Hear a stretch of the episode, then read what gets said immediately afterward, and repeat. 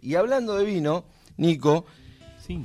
tenemos una nota muy especial porque, digo, muchas veces hemos tenido acá eh, representantes de bodegas, Sommelier. sommeliers, representantes de vinoteca que nos vienen a contar su propuesta, pero la verdad que hoy es superadora. Hoy es otra cosa. Es otra cosa porque es mucho más amplia. Estamos en, en la visita y, en- y en- y a punto de charlar con Hernán Hermosa, dueño y coordinador del Centro Cultural Hermosa, de- que es Hermosa Wines. Hernán, muy buenas tardes, bienvenido a Vinos y Milinos y contanos un poco sobre este, que me animo a decir después, si no que lo chequen, pero digo, el primer centro cultural de vinos que hay por lo menos en la ciudad de Buenos Aires. Bueno, buenas tardes ante todo. Pregunto, ¿me puedo sumar yo a la- al sorteo del vino? podé- eh, no sé, ¿Rusa puede? No? ¿Sí? Lo- anoto, Nos anotamos todos, Impecable. todas y todes. Eso lo maneja, lo maneja la rusa. Yo no me puedo meter ahí. Bien, Nombre, ahí- apellido. Ahí, ahí nos anotamos, Hernán Hermoso. Eh, bueno, dato inchequeable puede ser porque no tengo idea si es el primero o no, pero sí eh, estamos muy ligados al mundo del vino. Eh, ahí va. Eh, desde que arrancamos, eh, arrancamos con una propuesta que, que iba bien eh, apuntado a, este mundillo, pero no tanto al mundo del vino comercial, sino eh, especialmente a lo que es eh, las bodegas boutique, las bodegas chiquitas, que, que son las que hacen de repente producciones de 200, 300, 1000 botellas por año gente que hace esto por, por amor realmente, pues es eh, un producto mucho, mucho más cuidado, de, de mucha mayor calidad que, que los vinos grandes y la verdad que yo sentí que la única forma de empezar a conocer eh, de, desde adentro este mundo era justamente empezando con, con, esta, con este movimiento que estamos haciendo para poder estar en contacto justamente con todas estas bodeguitas más desconocidas, más chiquitas, fuera de- del circuito tradicional, digamos. Vos arrancaste primero entonces con una vinoteca. Exacto, arrancó esto como vinoteca, sí, sí, arrancó a principio de pandemia, un poquito después de que arrancó la, la pandemia, donde me pasó a mí, calculo que le habrá pasado a ustedes, yo creo que la mayoría subió su consumo alcohólico en el primer año de pandemia, donde estábamos Sí. todos encerrados, ¿no? Exactamente.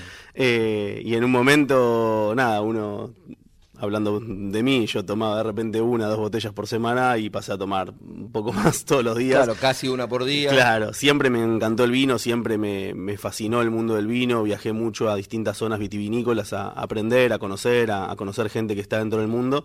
Y, bueno, en este momento de pandemia decidí eh, arrancar con, con lo que iba a ser mi, mi primer vinoteca, que lo hacía por gusto y por amor a- al, al vino justamente, eh, y con la premisa de que si me llegaba a ir mal tenía un montón de vino para tomar y no era ningún riesgo, así que no tenía ningún problema para arrancarlo. Pero sí, después con el tiempo fuimos evolucionando a, a lo que hoy somos, que, que es un lugar mucho más ligado, aparte del vino, a la cultura, a la, a la parte artística, a lo que son las, las distintas actividades para pasar un momento diferente y una experiencia diferente. Siempre, obviamente, con una copita de vino en la mano, porque vamos por ese lado.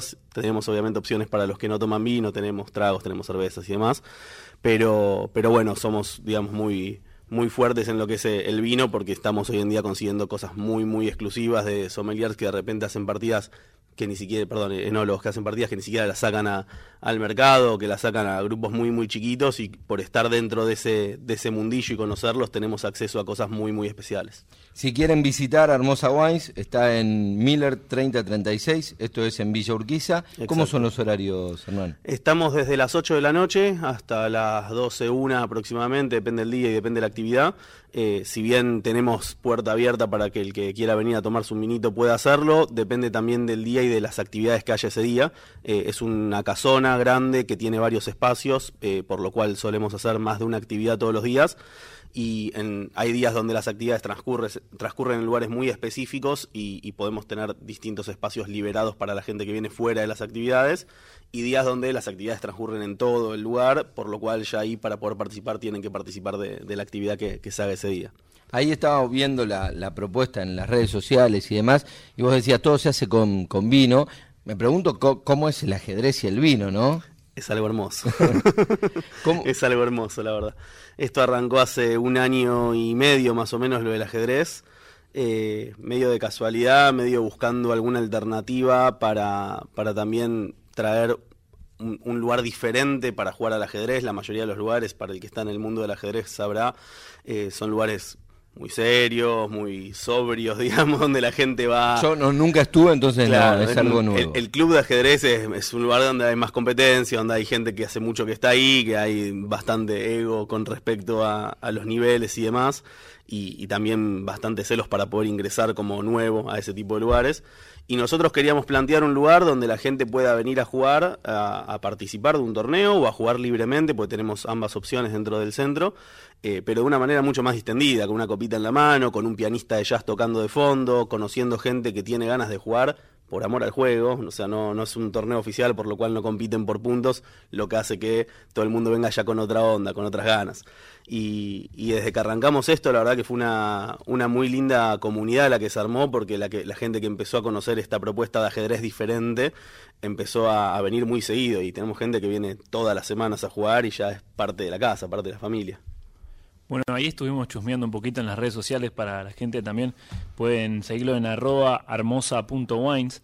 Y eh, además del torneo de ajedrez y piano con un poquito de jazz, vi que hay tarot, Exacto. Hay eh, cine también, hay pantalla grande para ver series. Tenemos cine debate, tenemos de repente maratones de Los Simpsons o de cosas por el estilo para poder disfrutar de, alguna serie que nos guste con una copita en la mano, eh, siempre en pantalla grande. Tenemos también, como decís vos, tarot, astrología, muchas cosas de literatura, tenemos club de lectura, talleres de escritura, tenemos muchas cosas de arte, tenemos eh, tanto exposiciones como arte en vivo o, talleres de arte de, distintas cosas específicas.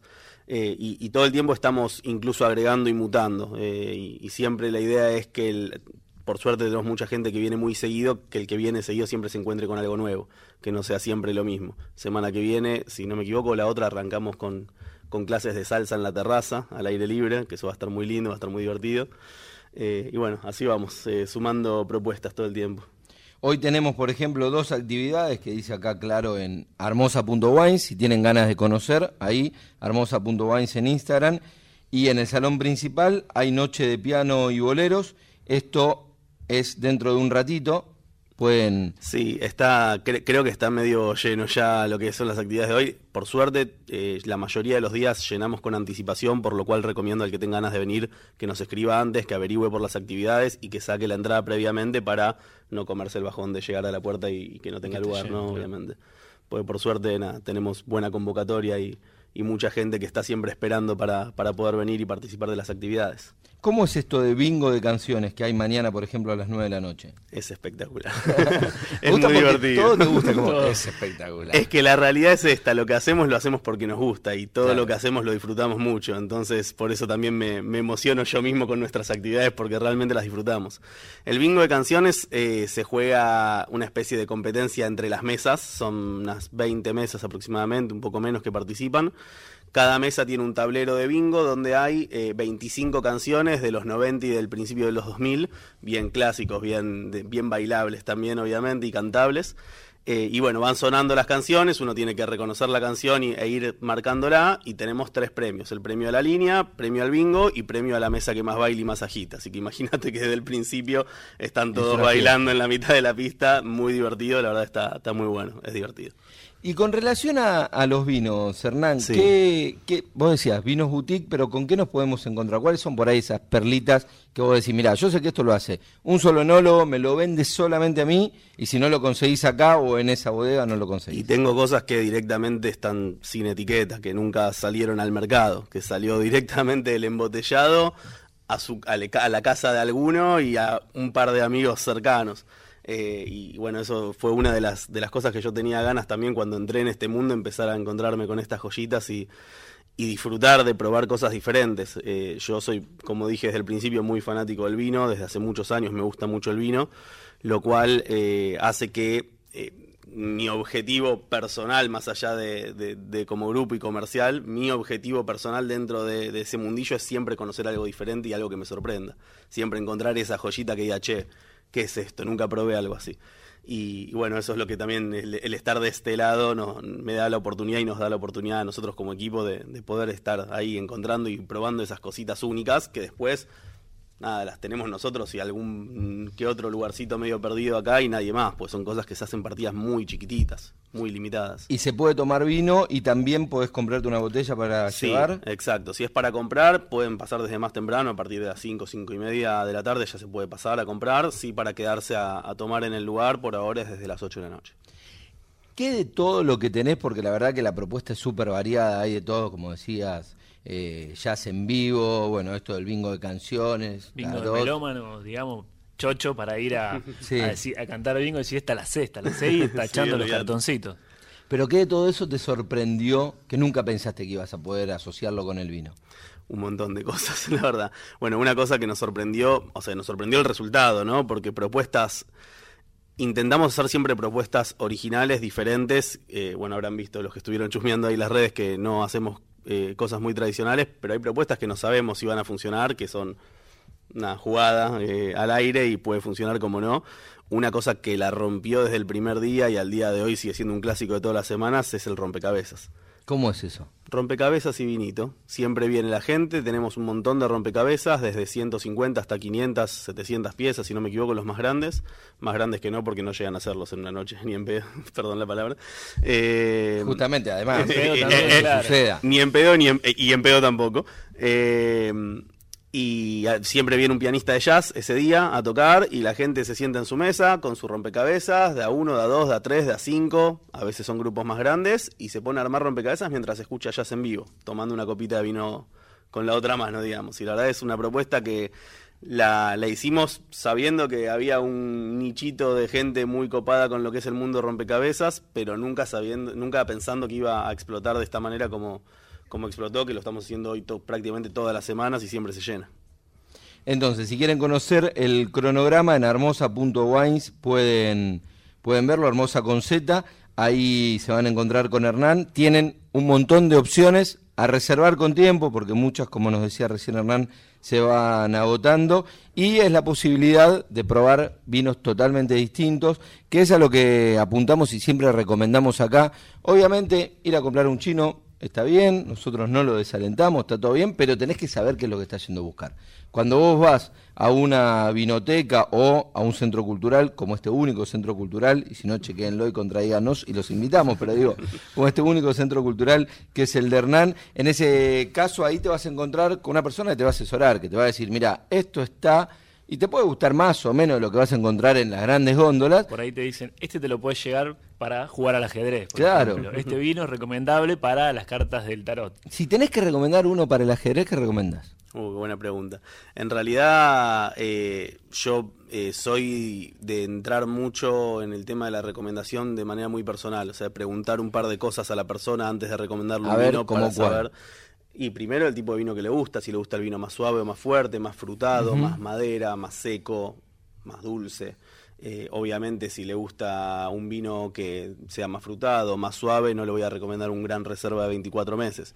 Y después siempre preguntando qué tipo de vinos toma en general también para, para saber cómo sorprender a la persona, porque si me eh, la típica pregunta que la típica respuesta que nos dan siempre es, "No, yo tomo Malbec." La mayoría de, "No, ¿y qué tomas vos?" "Yo tomo Malbec", te dicen. Y yo me quedo pensando qué significará eso, ¿no? Porque hay Malbec que no tiene nada que ver ninguno con, No, con- no. entre, Muchas entre ellos depende de la tierra, depende de la forma que, que se hizo el vino, es muy, muy diferente. Entonces, intento llevarlo a la persona a probar algo diferente, algo que no haya probado y a sorprenderlo con lo que pruebe. Y ahí Entonces, cómo haces, le preguntás qué etiqueta, qué marca, como para tener un poco de referencia. Y a veces etiqueto marca o por lo menos este tipo de preguntas que te marcaba antes, que son las que te dicen más o menos el tipo de paladar de la persona. Claro. Y también uno hablando con la persona se da cuenta si es una persona más conocedora y más tomadora de vino. Eh, yo creo que uno con el tiempo, a, medida que va pasando el tiempo y va tomando cada vez más, eh, o, cada vez mejor se podría decir, eh, va buscando también más complejidad en el vino, va buscando algo que te sorprenda cuando lo lees, cuando lo tomás la primera vez, después lo que te quedó en la boca cuando ya lo, lo tragaste, y- y estas complejidades, estas cosas diferentes que uno puede encontrar en el vino, eh, las empieza a disfrutar después de un tiempo largo de haber tomado. Entonces también depende del tipo de tomador que sea la otra persona. Es una persona que toma vi- vino hace poco o que toma vino más clásico, le recomiendo algo capaz más suave, más frutado, más amable, más fácil de tomar. y si ya veo que sos un conocedor, que te gusta el, sorprenderte con algo que sea bastante más complejo y capaz te voy a buscar una joyita un poco más específica.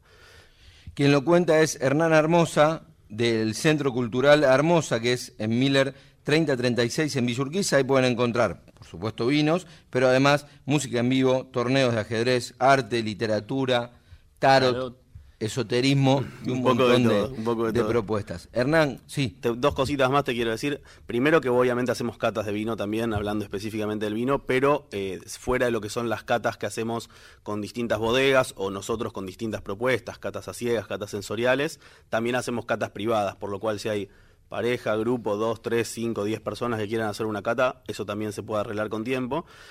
Y un detalle así de, de, lo que hablabas antes del tema de, de, los vinos del chino, por decirlo de alguna manera.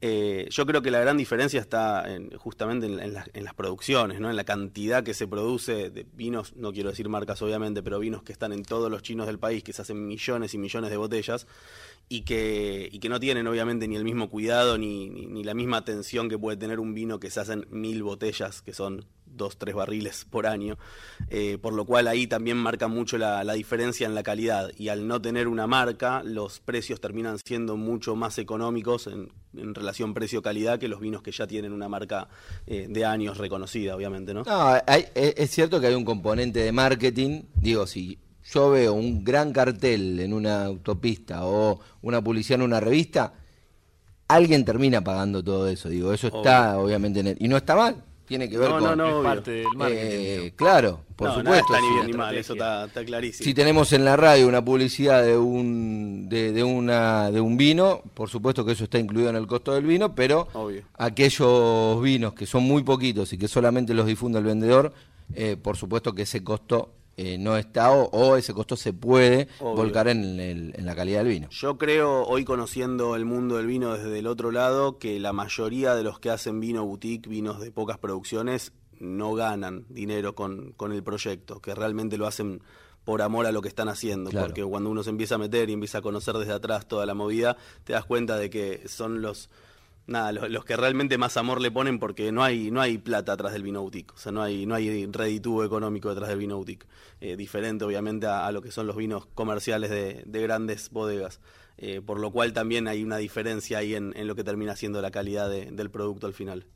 Hernán, muchas gracias por, por la visita y te vamos a estar visitando sin duda. Cuando quieran, por favor, un placer. Así pasaba por Vinos y Vinilos Hernán Hermosa del Centro Cultural Hermosa que nos contaba todas las, propuestas que tenían.